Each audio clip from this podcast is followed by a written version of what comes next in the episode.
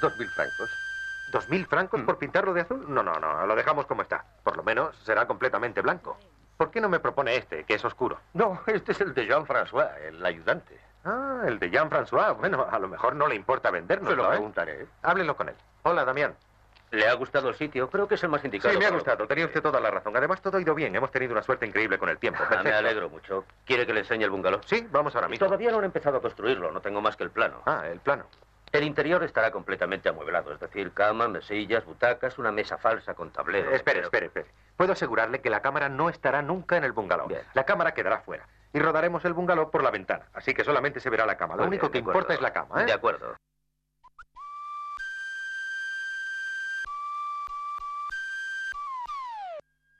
Cultura.eus con Galder Pérez.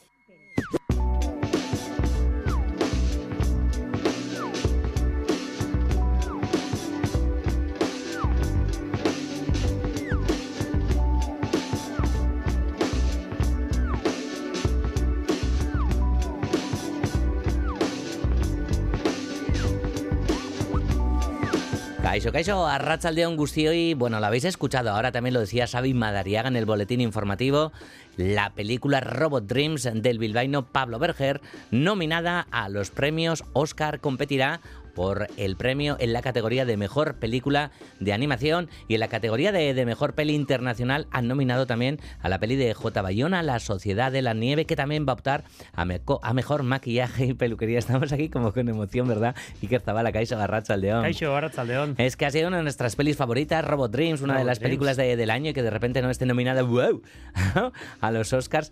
Eh, es como mucho. Estamos eh, tratando de, de comunicar con Pablo Berger a ver si, si podemos darle la enhorabuena aquí en directo en, en Radio Euskadi desde Cultura.eus. Tú ya charlaste con él Sí, sí, antes de sí. que estrenase además la peli en, en las salas comerciales y demás. Ya nos esbozaba entonces, ¿eh? que miraban a los Globos de Oro, a los Oscar y sonaba bilbainada entonces. Sí. Pero fíjate. Fíjate, y lo decíamos en Crónica de Euskadi hace cosa de, de una hora y, y poco más, ¿no? Que, bueno, que, que tenemos más que esperanzas, que, que, ten- que pensamos, ¿no? Que tenía muchas posibilidades. Hemos puesto septiembre también para, para celebrarlo y mira, eh, la vamos a seguir bailando. Eh, a ver, a ver si hablamos con Berger y si no, a ver si lo hacen nuestros compañeros y compañeras de Distrito Euskadi. Iker, eh, pero además tenemos que hablar de- del resto de nominaciones.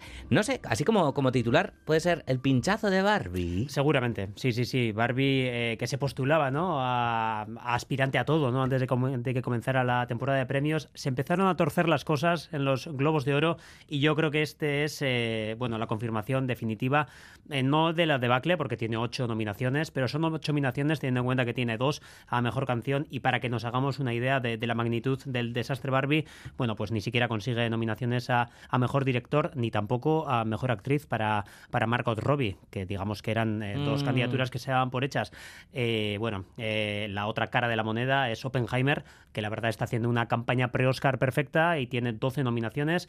Digamos que mm, las grandes contendientes a nivel de nominaciones para la noche de los Oscars serían Poor Things, eh, de Georgios Lantimos, que consigue 11, si he hecho bien las cuentas, y eh, Killers of the Flower Moon, que llega hasta 10. Eh, digamos que, que serían las alternativas para, para Oppenheimer. Bueno, también se esperaban. Esta- estas También, dos, desde también, luego, sí. estaban, en la quiniela de, de favoritas. Bueno, pues qué, qué emocionante está dos, todo esto. José Ignacio Revuelta y Alberto Zubeldia en la dirección técnica con Esther Murelaga en la producción de redacción. La verdad es que en lo que a lo cultural se refiere, el año está empezando súper arriba. Eh, en lo musical también empezábamos el año, empezamos el año con el, el disco de, de Pelas. Luego llegó el de Gorka Urbizu eh, por sorpresa. Mañana Live eh, presenta nuevo disco y demás. Y otro, otro grupo, otro mítico grupo eh, que mm, presentará disco este 2024 es Doctor Deseo. Y no solo también disco, porque también habrá nueva gira de la banda bilbaína. Así que vamos a empezar con una de sus míticas canciones, este cultura.eus de martes, esta sobremesa cultural de Radio Euskadi, Arrachaldeón Gustioy.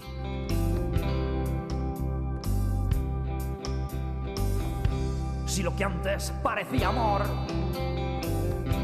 ahora es una guerra, trincheras de silencio y rencor. ¿Quién dijo que esto es el plato mejor? La sal de la vida, ternura, color, maldito imbécil.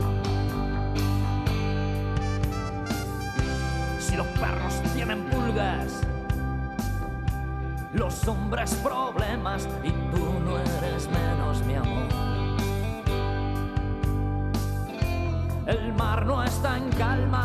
Cielo tan gris. El fuego que quema también va calor. Será necesidad.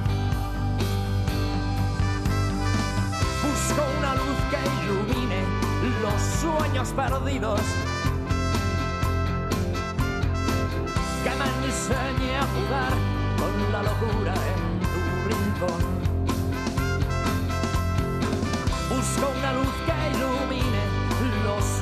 Sueños perdidos. Que me enseñe a jugar con la locura en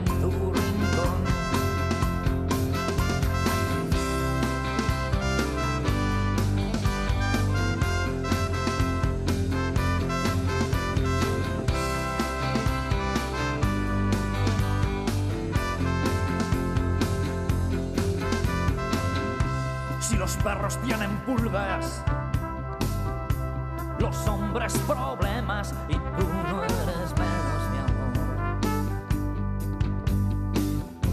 El mar no está en calma y el cielo tan gris. El fuego que quema también va calor. Será necesidad. Busco una luz que ilumine los sueños perdidos. Enseñe a jugar con la locura en tu rincón. Busco una luz que ilumine los sueños perdidos. Que me enseñe a jugar con la locura en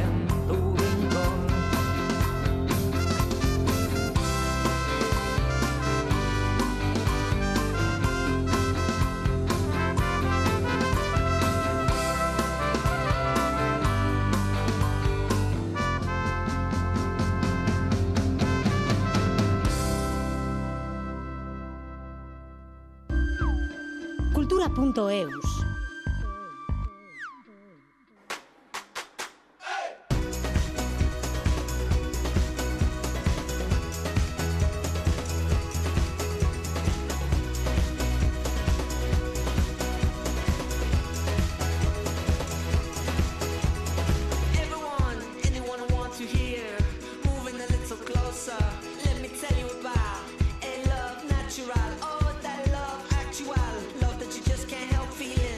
Escuchamos la música de Crystal Fighters que tenían previsto ofrecer dentro del programa Cursal Escena en el auditorio del Cursal el miércoles, el 14 de febrero, un concierto, bueno, concierto que ha sido aplazado por enfermedad. Pero en cambio, pues también están anunciadas para, para otro lugar, para Cascante. El de Donosti se aplaza al 24 de octubre para otoño y el Festival Estaciones Sonoras se ha presentado hoy con un programa completo para este 2024 como es habitual. Serán cuatro ediciones, una por cada estación del año. Entre las primeras confirmaciones, como decimos, Crystal Fighters, pero también Amaral, Sidoní, Calavento y Los Cigarros. La edición número 11 de Estaciones vuelve a apostar por un ambiente cercano con conciertos para un público no muy amplio, lejos de los que están tan de moda. Nos lo cuenta Itziar Lumbreras.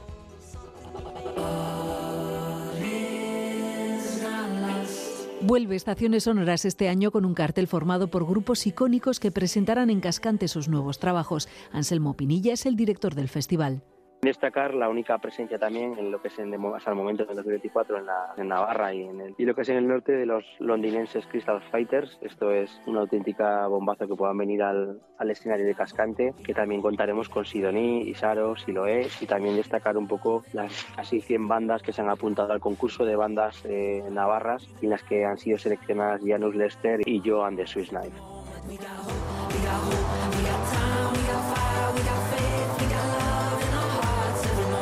También Amaral, que repasará sus 25 años de trayectoria sobre el escenario, Carlos Tarque, Calavento, Los Cigarros, Sexy Cebras, Amparanoia y artistas del gremio y La Perra Blanco, y actuaciones como la del rap rural de Biwis de la Rosa o el grupo Rockabilly La Vilcanaya. Son algunas de las bandas y artistas confirmados para la edición número 11 de Estaciones Sonoras. Un año más, el festival apuesta por ofrecer conciertos completos y sin restricciones de tiempo.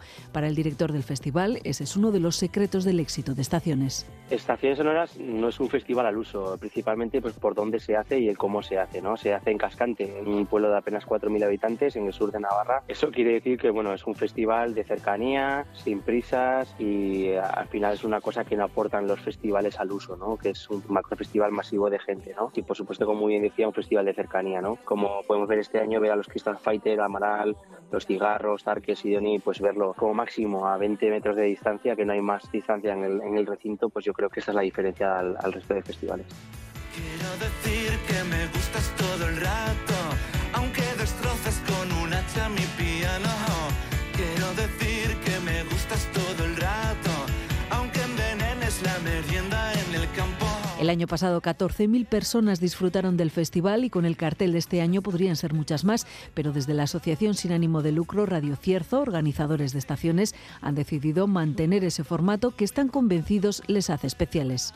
Es un milagro el poder tener a Amaral en Cascante, ¿no? Está girando este verano por festivales, celebrando sus 25 años en la música. Hemos tenido la oportunidad de crecer, por ejemplo, con Amaral o Crystal Fighters, de irnos a una campa, a una explanada, al campo de fútbol y meter miles de personas, pero nosotros seguimos o cabezones o fieles a nuestra esencia, ¿no? Que es el patio del antiguo colegio, apenas 2.000 personas, cercanía, sin prisas, sin largas distancias y es un poco lo que, lo que estamos peleando y creo que es la diferencia a la industria musical que hay a nivel nacional, ¿no? Y eso es gracias a que los artistas ajustan sus cachés y producción para actuar en un festival como Estaciones y ofrecer una experiencia más cercana. Muchas veces es de entender, ¿no? Eh, al final la cultura es un derecho, la música en directo y seas grande o pequeña, al final lo importante es que ellos tengan lo que necesitan para hacer su show. No hace falta tener igual pues el espectáculo, macro espectáculo que puedan dar en otros espacios como pues en Navarra Arena y es de agradecer que ellos ajusten su producción y pues sobre todo sus necesidades eh, económicas. Mi corazón late al compás. Cuando te veo en el autobús.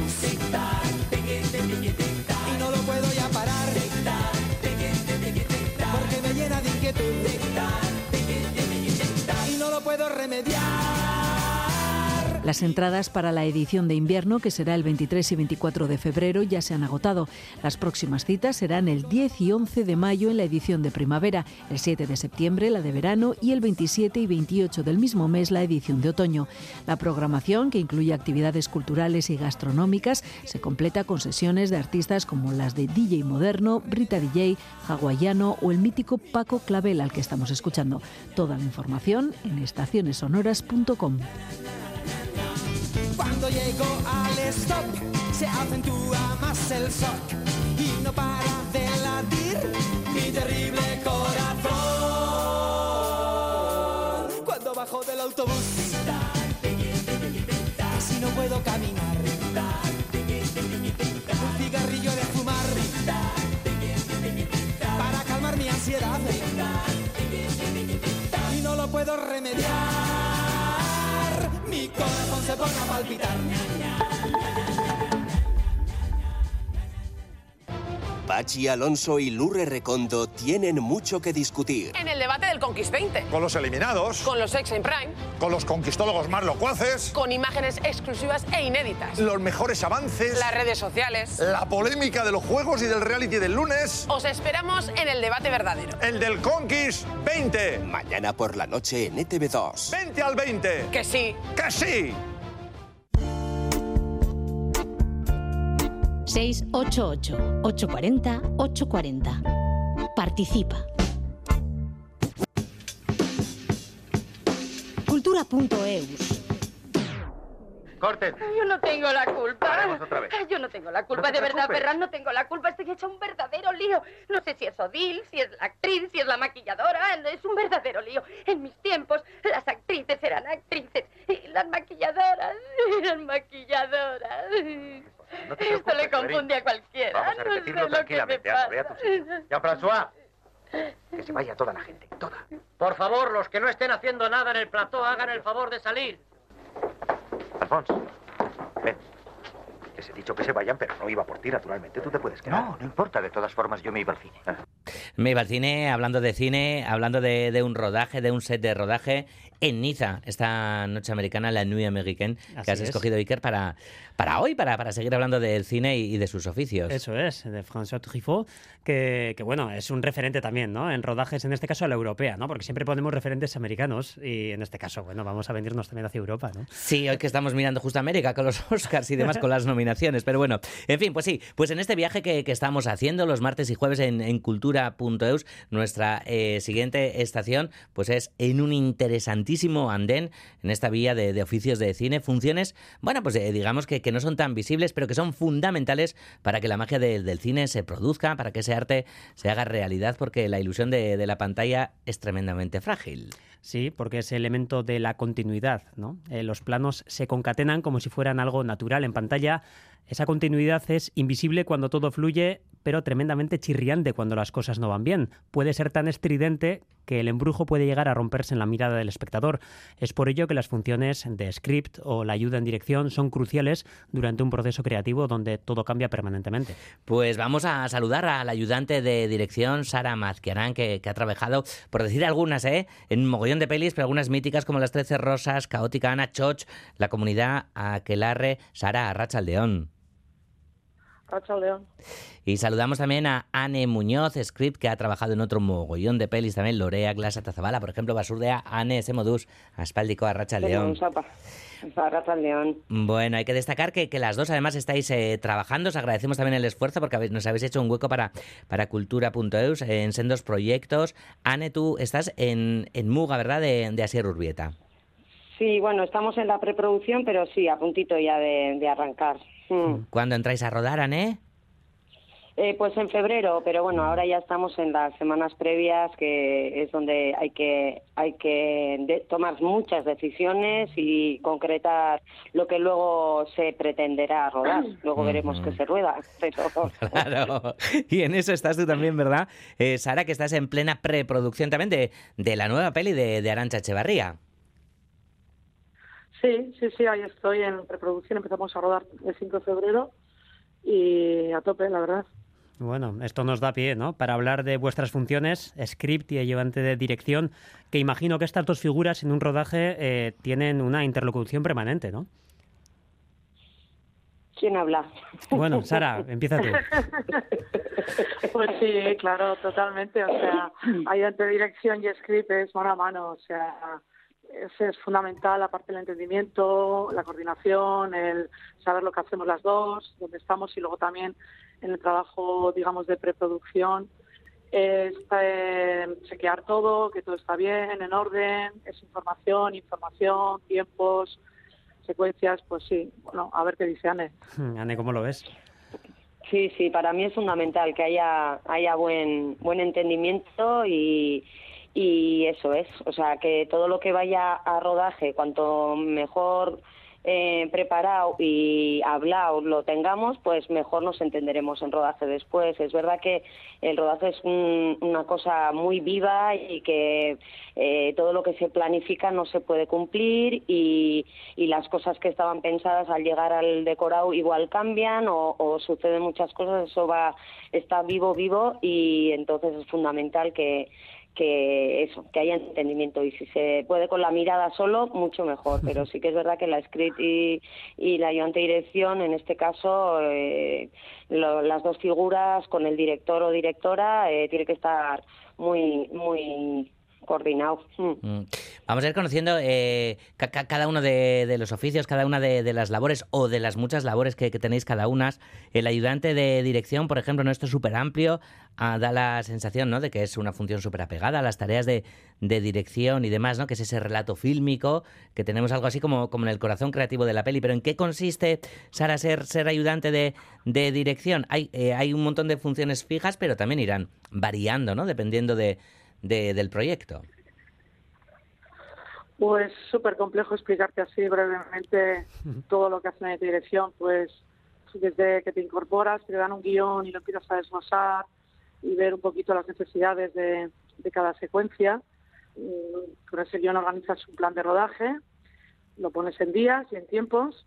Obviamente muchas veces es irreal porque luego una vez que empiezas lo diseñas empiezas a ver localizaciones, te empiezan a dar casting, localizaciones con, con problemas de fechas o horarios o lo que sea, actores que también tienen problemas de, fechas o necesitas hacerlo viable cambiando cosas y coordinarlo para que sea sea un hecho de que puedes lograrlo día a día, ¿no? Y bueno, eso por una parte, lo que es el diseño principal, y luego es coordinar todos los departamentos, maquillaje, peluquería, vestuario, actores, coordinas también eh, con dirección de fotografía, con todos los departamentos, con arte, con efectos especiales, con efectos visuales, es poner todo en orden, eh, sobre todo información, eh, ponerlo todo y luego en rodajes, pues llevar el rodaje. Básic- Básicamente, en rodaje te conviertes un poco en, en la capataz de lo que hay que hacer cada día y cada momento. Obviamente, eh, con todos los departamentos y con todo el mundo, y con el director, directora, claro. Y luego yo siempre digo que si sin el equipo yo no soy nadie. O sea, es que es muy complejo. Luego es, pues eso, el día a día y lo que decía Anne, de lo que llevas preparado a lo que acabas haciendo muchas veces cambia. Cuanto más preparado mejor, porque así está todo más, más organizado. Pero luego también tienes que jugar con lo que te pueda pasar en rodaje, tienes que poder improvisar. Es, es bastante, bastante lío, la verdad. En el caso del script, Anne, comentábamos al comienzo esa idea, ¿no? Que parece apegada a este cargo, la continuidad, el récord. Eh, imagino que esto es simplificar mucho las cosas. Eh, no sé, ¿cuáles son los ejes de tu trabajo? Bueno, para empezar es, a ver, el- el- la función en cuanto a, a llevar la coherencia es porque el- los rodajes no se ruedan en los guiones no, o sea, no se ruedan en continuidad. Entonces tú eh, igual eh, por necesidades de producción eh, repetimos en el mismo decorado que transcurre a lo largo de la peli igual cuatro veces eh, se recurre a la misma localización, el mismo decorado, pues se rueda todo en un día. Entonces es mantener el- eh, ese orden como no es cronológico eh, en base al guion, pues eso es eh, apuntar bien bien pues lo que lo que se hace en cada momento o lo que toca hacer y cómo queda cada cosa. Entonces luego es como el por un lado eso estar pendiente de a qué momento de, de la, del guion de la historia corresponde cada momento que se está rodando y, y bueno, eh, cada departamento tiene sus desgloses y todo apuntado, pero vamos, que es mm, más bien un refuerzo y, y, confirmar también que vamos bien, ¿no? Pero todo el mundo lo tiene bastante controlado. Y luego es la función de hacer de puente entre rodaje y montaje. O sea, que todo lo que se rueda, eh, lo que queda pendiente, lo que se ha decidido rodar, se ha improvisado, lo que todo el material que se ha hecho, toda la información, pues la, a ver, no, los planos, lo que se ha rodado, el material, el soporte físico, ese no me encargo yo, pero todos los apuntes eh, los envío yo. O sea, la script es la que hace de puente de rodaje a, a montaje. Todo lo que les llega a ellos es eh, con los apuntes de, de, pues las tomas buenas, lo que queda, lo que cómo montar, todas las notas del director, eh, bueno, en fin, es como un poco el puente, ¿no? De, de rodaje a, a montaje. ¿Tenéis mucha manía en el, el departamento de script y demás a secciones como gazapos de la noche de y demás, Anne? Bueno, pues te voy a contar. Yo tuve una que me sa- sacaron un gazapo en la noche de hace años Ajá. y, y luego, claro, ¿qué ocurre? Bueno, es verdad que a mí se me puede escapar algo, pero que en montaje se dan cuenta. En este caso, hablé con el director Hmm. le dije, fíjate que, que, que yo puse, yo me acordaba que había puesto los apuntes, no montar esta, que lo- el jersey no está Ay, donde ay, tiene que estar. Ah, Tenía que haber un, un jersey encima de un sofá Ajá. y entonces montaron que está el, el jersey y luego no está y otra vez está. Y entonces dije, pero si yo puse que no montaran esa toma, entonces hablé con el director y son cosas que no puedes ir con un cartel al cine y decir, yo avisé. Bueno, pues yo avisé. ¿Qué pasa? Que el director me dijo, tú tranquila, que es que estaba un poquito fuera de foco y, y la interpretación era mucho mejor en la escena en la que faltaba el jersey. Y digo, bueno, vale, ¿y cómo lo explico yo ahora? Entonces un día de casualidad conocí a, a Félix Linares y digo, hombre, encantado, no sé qué. Dije, bueno, yo no sé si tan encantada porque tengo ahí una espinita que me sacaste ahí un, un gazapo en- de la peli y tal. Y entonces le expliqué, bueno, se partía de la risa. Dice, ¿en serio tú te encargas de eso? A ver, yo no me encargo de que no haya gazapos. O sea, eh, yo apunto si, si se me escapa algo, pues, pues mala suerte, pero, pero que a veces en montaje... mm, eh, pues pues se sacrifican lo que es la continuidad porque lo que decimos siempre, si uno está pendiente a que el boli está para la- eh, abajo o arriba del, del blog, eh, uno está pendiente de eso y le hace gracia y qué listo es que ha pillado ese gazapo, es que no está metido en la peli. Entonces ya estamos fracasando todos, no solo yo. Claro que también... Sí, eso siempre se dice, es la excusa también a veces. Dice, si, si, si alguien se da cuenta de esto es que lo estamos haciendo muy mal, ¿sabes? Ya. Claro, Claro. Hombre, luego también actores, actrices, intérpretes, ¿no? En general, ¿no? Ya podrían preocuparse también, ¿no? De dónde dejar las cosas y demás, supongo, ¿no? Sí, lo que pasa es que luego en montaje eh, vuelven a crear la peli, entonces eh, pues saltan de un lado a otro y, y es verdad que bueno hay una peli muy potente también en la que eh, el, el protagonista va corriendo con una chaqueta y de repente ¡bum! salta y está sin chaqueta Claro, corriendo. Bueno, claro, ¿qué pasa? Que sacrificaron la escena del medio que iba a una casa, pedía una chaqueta y salía. Sacrificaron esa escena y entonces él va corriendo sin chaqueta y luego con chaqueta. Hmm. ¿Y a quién le llaman luego? A mí. Oye, Anne, ¿qué, ¿qué despiste tuviste? Y digo, a ver, ¿cómo se explico? ¿Cómo me voy a despistar yo que un tío va corriendo? Que lleva toda la vida currando en esto. Otras cosas sí, pero eso no. Claro, claro. Entonces, pues son cosas No, que, que surgen veces- después. Sí, Sara. Sí, muchas veces en el, sí, en el, en el rodaje cuando, por ejemplo, una toma está mal de luz o de repente ves que un figurante hace algo raro o que pasa algo raro, siempre le dices eh, al script, ponlo, ponlo en el parte para que haga, haya constancia de que, de que nos hemos dado cuenta de esto y que no lo monten o que no lo hagan y que sepa que, que pasa esto, ¿no? Que como dice Anne, luego muchas veces pues se priorizan o que el actor está bien, otras cosas y nos tiene en cuenta pues lo que ha comentado cada persona implicada en el fallo que ha habido, ¿sabes?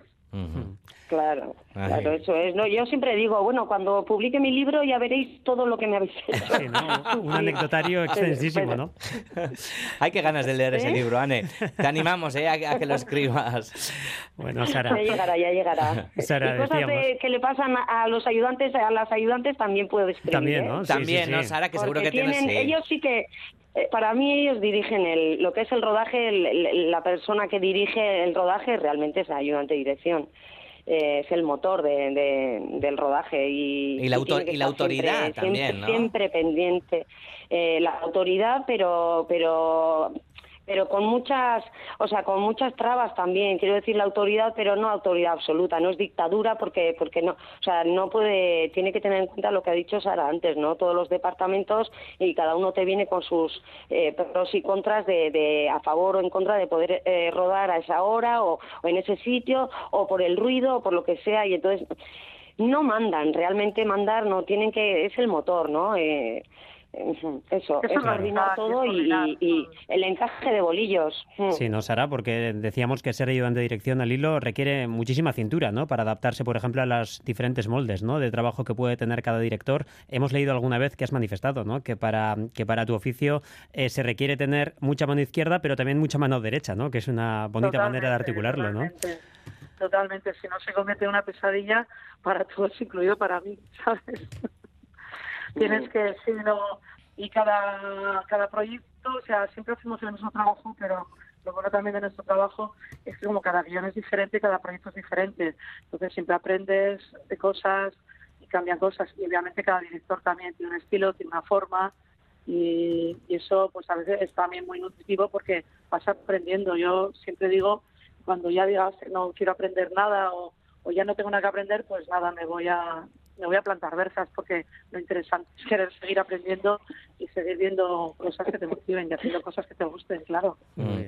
Eh, en esta sección de, de oficios de- del cine que, que planteamos estos, estas semanas previas a los Goya eh, y demás, estamos pidiendo a todas las personas invitadas que dejen una pregunta a las siguientes. Así que vamos a ir con, con nuestras anteriores eh, invitadas e invitados. El pasado jueves hablábamos de producción, con quienes también, bueno, producción también trabaja con todo el equipo, vosotras también y demás. Charlamos con Pablo Vidal e Iván Miñambres y dejaban eh, estas interesantes cuestiones eh, para vosotras, ¿vale? A ver eh, cómo respondéis a las preguntas que nos dejaban Iván y Pablo. A mí me fascina mucho el trabajo de, de, de ambas posiciones porque eh, esa capacidad de concentración y de que efectivamente cómo se consigue que un plan se, se casi son como un metrónomo, es decir, cómo se consigue llegar a ese nivel de concentración para que para que su trabajo eh, se cumpla, el resto lo cumpla día a día. Yo les preguntaría que si, que si algo que estaba en sus planes, ¿no? Porque suelen ser cargos, ¿no? Que, que a veces es, pues igual que nos has preguntado, ¿no? Si era porque somos artistas frus- frustrados o no. Si tenían claro que querían estar ahí y qué es lo más especial de su trabajo en el día a día. Porque son como, ¿no? Como dos cargos que mucha gente igual tampoco sabe lo que hacen, que es para ellos lo más especial y lo que más cariño le tienen dentro de todas las funciones que tienen. Qué bonitas Sí, unas cuestiones. preguntas estupendas, ¿eh? Que las Sí. hicieron a bote pronto así. Ah, Sara, vamos a empezar contigo. Bueno, a ver, o sea, me perdí ya la primera pregunta pensando que a ver, decía Pablo en primer lugar, por ejemplo, que mm, se refería a vosotras, ¿no? Como un metrónomo de rodaje, que no sé si os identificáis con esto. Eh, bueno, a ver, lo que pasa es que, claro, cuando diseñas un plan de rodaje tienes muy claro cada día lo que se tiene que hacer y cómo se tiene que hacer, pues a veces tampoco lo sabes de todo porque muchas veces se improvisa y hay directores que sí que son muy metódicos y otros que son más sobre la marcha e ir improvisando, ¿no? Pero, pero bueno, a ver, es que está todo muy medido y no solamente por mi parte, sino también por, por producción, porque es que si te pasas y se te va, o sea, haces un, un total presupuesto, pues hacer, se puede complicar todo, entonces está muy estudiado para cumplir y muchas veces te vas a casa sin haber rodado todo lo que, lo que hubieses querido, pero es lo que hay y son los tiempos que hay y eso es lo que hay que cumplir, ¿sabes? Mm. Y lo de hacer especial, ¿qué hace especial a, a- a tu trabajo cada día, Sara? Uh, pues muchas cosas, eh, sobre todo el seguir aprendiendo, el, el ver cosas nuevas, el contar historias. O sea, para mí lo más especial es cuando cuentas historias que te, que te, te, te- te- sé, te motivan y te, te atrapan y, te- y estás contento y cuando te vas a casa que has rodado un buen día o que has hecho un plano especial en el cual, tanto técnicamente o, o como los actores están bien, pues eso la verdad es que te da te da mucho subidón, o sea, te vas como contenta a casa pues porque porque has hecho algo que te ha gustado, ¿no? O sea, el, el hacer y muchas veces ya te digo pasar tanto técnicamente como cuando has algo y los actores han estado brutales y genial y, y te vas pues muy te vas muy a gusto a casa cuando sale bien. Mm, En el caso de Iván Miñambres, él aludía ¿no? a ese concepto de artista frustrado. No sé hasta qué punto estas tareas os ofrecen la libertad creativa que necesitáis, pero lo cierto es que ambas tenéis ¿no? proyectos en los que figuréis también como directoras. ¿no? Eh, no sé, ¿qué relación se establece entre vuestros roles como ayudante o script, eh, respectivamente, y esos proyectos ¿no? que podemos entender que quizás son más propios o personales? Bueno, yo la verdad es que no me siento como una, como una artista frustrada, la verdad, porque también aportas mucho de muchas maneras en una producción, a veces artísticamente, a veces técnicamente, a veces humanamente, hay muchas maneras de aportar. Entonces, eh, la verdad es que, que bueno, que, es completo, o sea, y yo separo muy bien lo que es ser ayudante de dirección o dirigir una cosa y dirigir es muy complicado, ser ayudante es muy complicado, ser script es muy complicado, o sea, quiero decir que los jefes de departamento pues siempre tienen aparte una responsabilidad y un peso fuerte y, y yo creo que, que bueno, que, que también tienes que aportar muchas cosas, ¿no? Mm.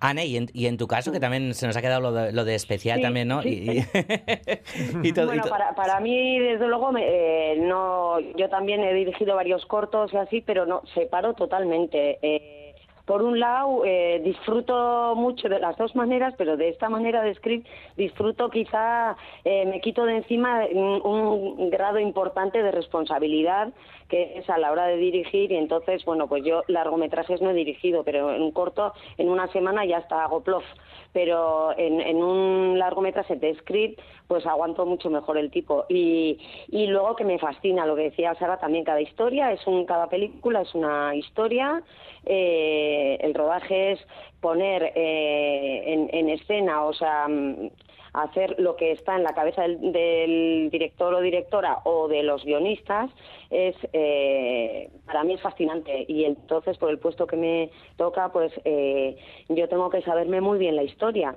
Mm. y ver y yo ya al leer el guion la he visualizado y luego ver cómo los actores le dan forma a eso cómo la puesta en escena la luz la- todos los departamentos todo todo aquello cómo el engranaje ese cómo funciona y yo eh, eh, pues al lado de los directores estoy viendo además cómo eh, nacen los planos también, ¿no? Cómo se plantean, eh, las, todas las, las dudas que les surgen, las, eh, las reflexiones, o sea, estar al lado de ellos es es súper interesante para mí. Y Mm. luego, en cierto esto también tiene tiene un punto creativo también, porque bueno, eh, hay propuestas que si no te piden no propones, porque tampoco una actriz debería estar dando ideas todo el rato.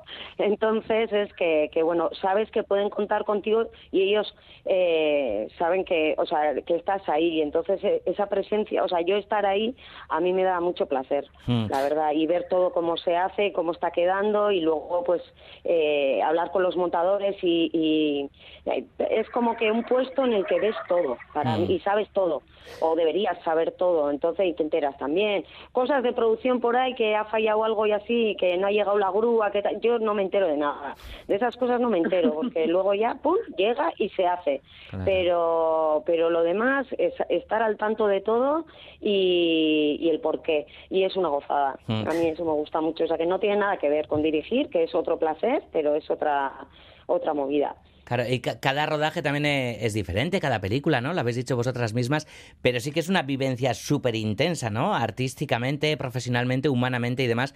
¿Cómo os quedáis después de, de cada rodaje? Esa sensación de, de, de- vacío, de, de resaca emocional, ¿cómo, ¿cómo lo vais viendo? ¿O con el tiempo esto se va superando? Mm, En mi caso, eh, es verdad que ahora me hace gracia cuando acabamos un rodaje y pues los meritorios o gente que, lleva menos tiempo, eh, algunos lloran. Y, te- el último día y te quedas ahí como diciendo, ay va, qué, qué sensibilidad, ¿no? Qué, y cuánto sentimiento. Es, una se hace un poco más fría porque ya llega, te da, a ver, es que es de repente eh, se crea una familia, no es que te tengas que estar súper cercano a todo el mundo, pero vamos, que se crea una familia y tú aparcas tu vida. O sea, es tal la dedicación que, que en, en el caso de Sara tiene- llega a casa y tiene que prepararlo del día siguiente, mirarlo y mirar todas las cosas que hay que volver a reestructurar, tal. Y en mi caso es llegar y, y- y mirarlo todo para entregar a montaje. O sea, no tenemos aparte vida. Entonces, cuando se acaba aquello, en mi caso es el primer día, pues te salen pupas, te duele todo, porque ya, ya los males salen cuando se acaba. Y el segundo día, que ya estás un poco más decente y ya has dormido un poco, es, en mi caso, avisar al mundo que ya estoy libre otra vez. O sea, que Mm. estoy, que mi presencia es, porque es que desapareces.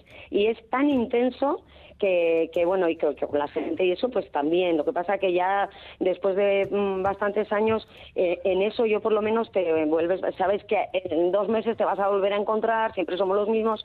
Aunque mira, por pena, eh, Sara y yo no coincidimos mucho. No Ahí va. coincidiendo mucho. sí, sí, total, total, y estoy totalmente de acuerdo con lo que acaba de decir Anne. Es, o sea, no tienes vida, es una entrega absoluta, es como un gran hermano, porque es, es intensísimo, muy intenso, aparte el rodaje, tanto ella como yo, o sea, son jornadas de, de 10 horas más una, más una de comida, y yo por lo menos en mi caso, imagino que también con la mayoría, yo estoy enchufada todo el rato, entonces cuando terminas la jornada, y si ha sido dura, con muchos extras o muy complicada, acabas completamente muerta. Y lo que pasa es que entras en una inercia casi como San Ferminera de que sigas adelante, adelante, adelante, adelante. y, sigues, sigues, sigues, y cuando y cuando termina el rodaje es un clásico caer enferma, o sea, eso es así. Porque bueno, no te, no te dejas antes, no te dejas. ¡Wow! Esto de un rodaje es como la inercia sanferminera, ¿no? De adelante, adelante, adelante. Es mucho, ¿no? Ahí, ahí se te ha visto, ¿no? Lo, lo, lo navarra que eres, Sara, lo navarra, ¿no? Bueno, Sí, yo sé decíamos, que ¿no? no soy muy sanferminera, ¿eh? pero bueno.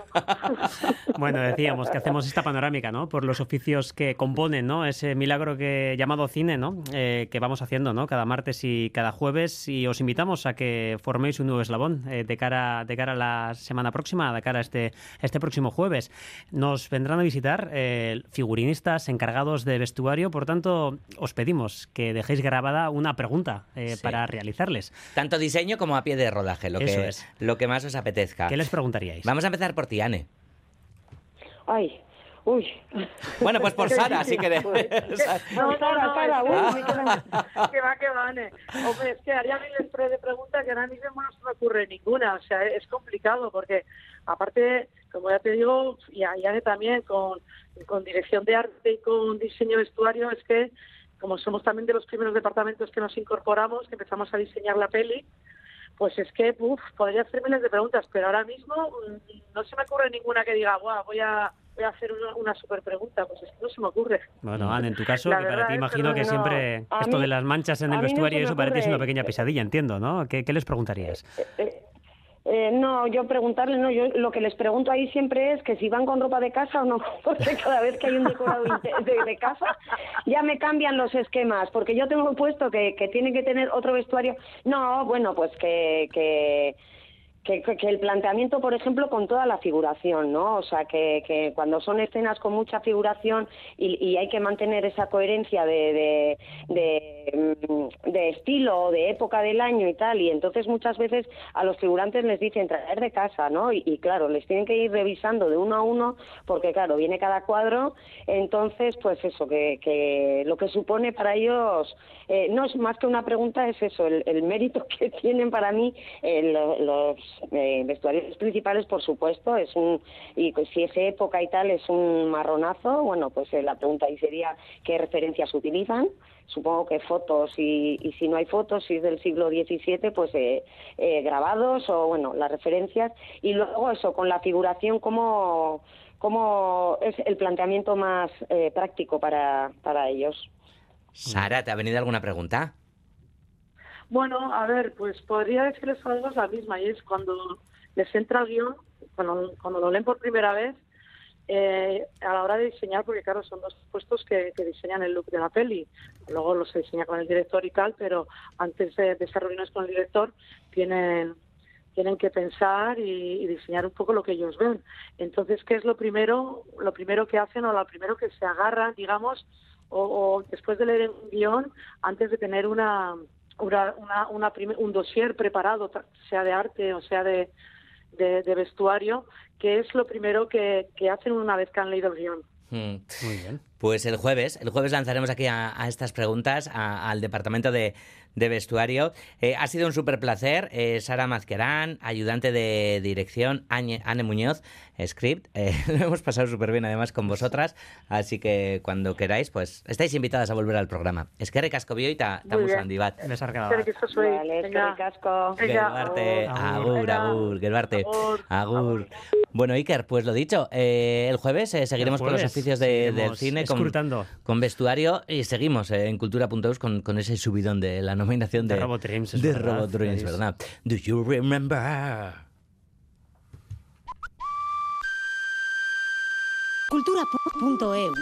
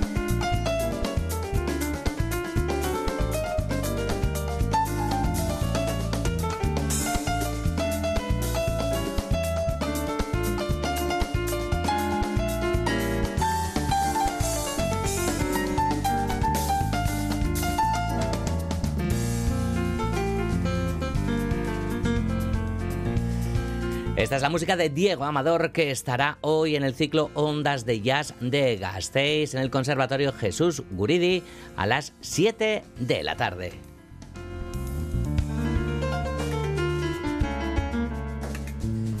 Y en Araba seguimos. Vamos a hablar a continuación de Danzálava, la iniciativa para la formación de profesionales del mundo de la danza y del movimiento escénico. En esta octava edición puede decirse que, que ya es un proyecto consolidado y que se ha convertido en todo un referente para que profesionales de toda Europa conozcan las últimas tendencias. Una vez más, Danzálava trae a reputados coreógrafos de la danza contemporánea a sus muestras y talleres. Nada más anunciarse el cartel, se han agotado todas las plazas para los talleres. Nos lo cuenta Oyer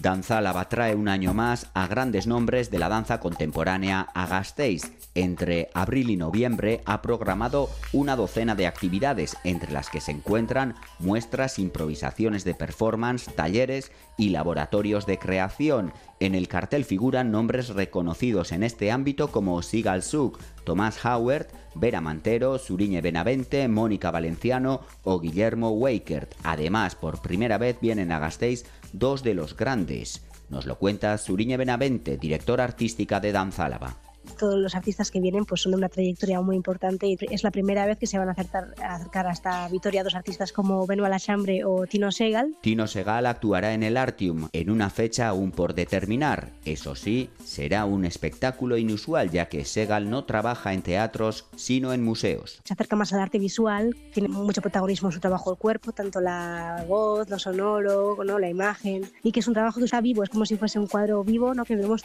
todo el tiempo que está abierto el museo, pues lo podemos ver sin, sin pausa y es muy especial y vamos a tener la suerte de tenerlo aquí, de compartir, de hablar de su trabajo, de acercárnoslo, ¿no? Y creo que es una, una oportunidad que no se puede perder. Benoit Lachambre llega desde Canadá. En junio impartirá un taller y también ofrecerá una performance un referente en el mundo del movimiento y de la danza contemporánea, ¿no? que también viene a impartir su trabajo, a, a actuar y poder verle y escucharle y, y aprender de él también es algo que creo que, no se puede perder. Es difícil encontrar este tipo de talleres fuera de los grandes núcleos como Bruselas o Berlín. Sin embargo, Danzálava resulta atractiva para los bailarines invitados y también para las personas que se inscriben. Tras los talleres podemos ver a profesores y alumnos tomando algo en un bar. Se acercan a Vitoria porque al final las relaciones que se consiguen entre las personas es más cercana, ¿no? Y creo que es un atractivo para ellos. Ya en Berlín y en otros lugares, como su trabajo se conoce tanto, creo que están también más presionados a, a cumplir las expectativas de las personas, ¿no? Pero aquí viene con una libertad que normalmente no, no suelen tener y creo que luego también que Danzalava lleva ya ocho años ¿no? de recorrido y que estos artistas empiezan a tener a confiar en nuestro trabajo tanto como organizadores como artístico ¿no? entonces creo que esto también hace que, que se acerquen a, a Vitoria Nada más publicarse la programación se han agotado las plazas en los talleres se ha inscrito gente de toda Europa Danzálava trabaja ahora en la edición de dentro de dos años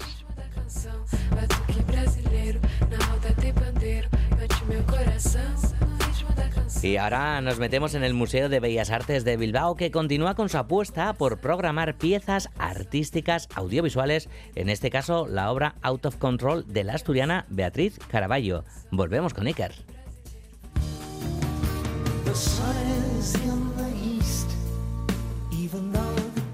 La videoartista Beatriz Caraballo construye una obra de gran fuerza humanista formada por archivos desclasificados que tienen como eje la investigación sobre la bomba atómica. En la proyección se suceden imágenes de ensayos de numerosos países que entraron en una desenfrenada carrera nuclear. Beatriz Caraballo explica que esto genera sensaciones diversas. Hemos podido contemplar con una mezcla de asombro, de horror y también de fascinación por su belleza engañosa. La estructura fílmica es uno de los aspectos más relevantes de la obra, pues se trata de un políptico o un doble díptico. La pantalla se divide en cuatro segmentos. Las imágenes son autónomas por sí mismas, pero interrelacionan de forma sugerente con las demás. Hay un profundo tratamiento del encuadre en la obra. Out of Control supone un paso más allá. Descansa un montaje más complejo, no solo porque se trata de un políptico de cuatro pantallas, sino porque he desarrollado una estructura de dípticos anidados que facilita la visualización de, de las imágenes, de tal manera que es una especie de estructura dentro de una estructura mayor que es el políptico. Y ante todo, tiene un profundo calado humanista. Afirma Caraballo que cada uno de los archivos son empleados prácticamente como personajes, y es que se incide en que junto a estos archivos audiovisuales se redactaron informes extensos donde se analizaba cada elemento minuciosamente, salvo el componente ético que implica poner en riesgo miles de vidas humanas. La ciencia es una fuerza transformadora fundamental que ofrece soluciones a los problemas acuciantes, pero no siempre es suficiente. Yo creo que la continuidad y la mejora de la vida en la Tierra depende también del diálogo de la ciencia con otras construcciones culturales, desde las humanidades al arte, la filosofía o las religiones. Beatriz Caraballo estuvo ya en el Bellas Artes con Different Trains, que exploraba los archivos de los trenes a los campos de concentración en la Segunda Guerra Mundial. Miguel Zugoces, director del Bellas Artes. Creo que Out of Control permite sensibilizar ilustrándonos, convence con la contundencia y exhaustividad de las imágenes objetivas, reales que se proyectan en ese tapiz visual tejido por Beatriz, formada por un doble díptico que se cruza con una precisión hipnotizante. Para mí, sencillamente, es una obra maestra. Manifiesta Caraballo que la visibilidad a la amenaza de la guerra nuclear no es únicamente una cuestión del pasado.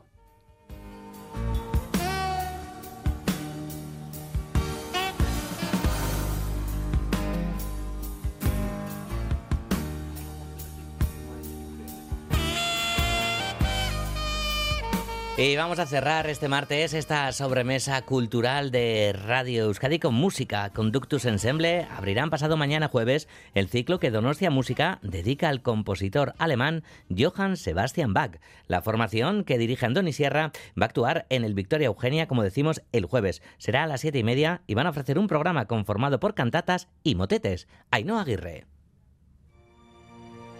En la localidad alemana de Eisenach tradujo Martín Lutero la Biblia durante el otoño de 1521.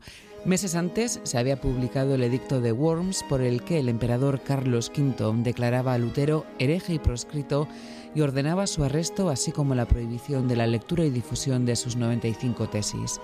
El príncipe Federico el Sabio ofreció protección al monje agustino y le dio asilo en el castillo de Wartburg, en Eisenach, donde Lutero traduciría el Nuevo Testamento del griego al alemán.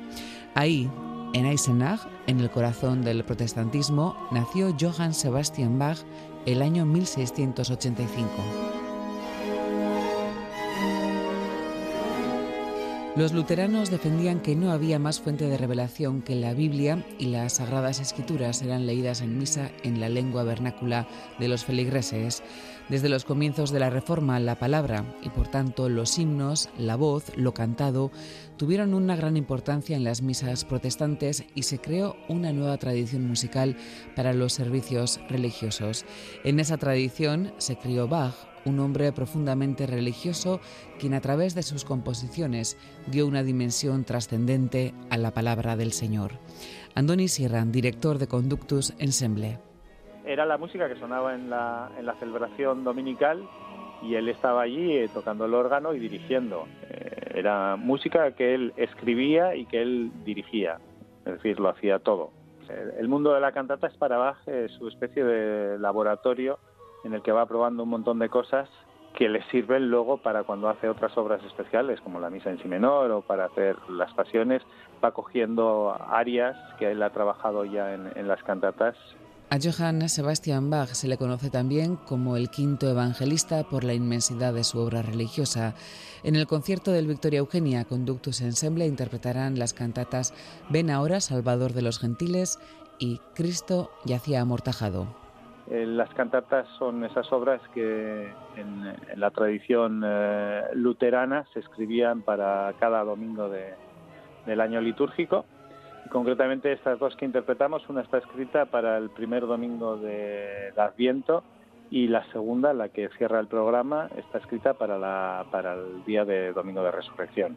Además de esas dos cantatas, ofrecerán un motete titulado Jesús mi alegría.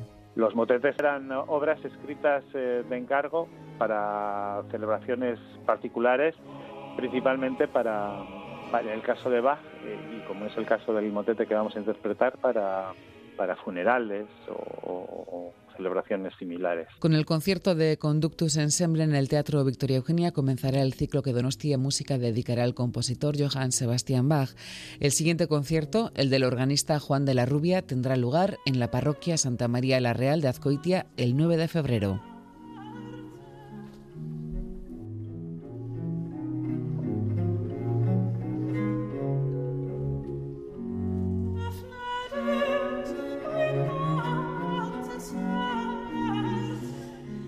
Pues desde, desde el jueves, este, este ciclo, como decimos que Donostia Música dedica al compositor alemán Johann Sebastian Bach. Y con la dulzura que nos deja su música, nos vamos de un modo más apaciguado del que hemos comenzado, que hemos empezado muy arribita con, con esa nominación a los Oscar de Robot Dreams de Pablo Berger. Mañana vuelve el tiempo de cultura a Radio Euskadi después de las 3 de la tarde. Viararte, Ondo izan.